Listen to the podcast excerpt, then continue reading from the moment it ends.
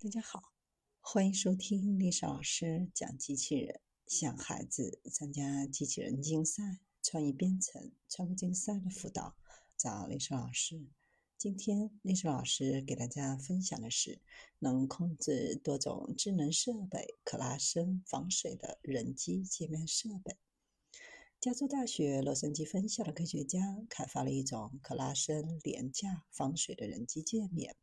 该设备基于软磁弹性传感器阵列，可将手指按压产生的机械压力转化为电信号。设备包括两个主要组件，一个是将机械运动转化为磁响应的层，由一层多孔硅胶机制中的微磁体来组成，可以将温和的指尖压力转化为磁场的变化。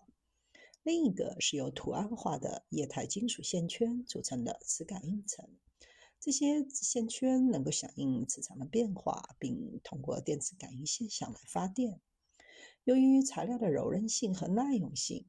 磁弹性传感器阵列可以在诸如滚动、折叠、拉伸等变形的情况下产生稳定的功率。设备可以通过将人体生物力学的活动转化为电信号，用于人体驱动的人机界面。